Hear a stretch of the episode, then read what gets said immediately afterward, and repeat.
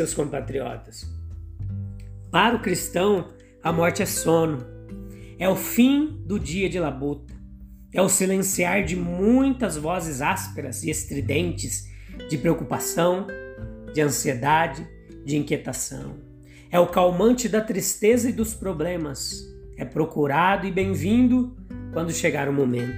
Como o sono dura apenas uma temporada, o sono da morte é designado apenas como uma experiência temporária, transitória. A voz que despertou Lázaro de seu sono é a voz que invoca do sono da morte.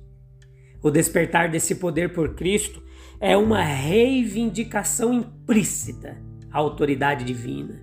Somente a onipotência de Deus pode criar vida.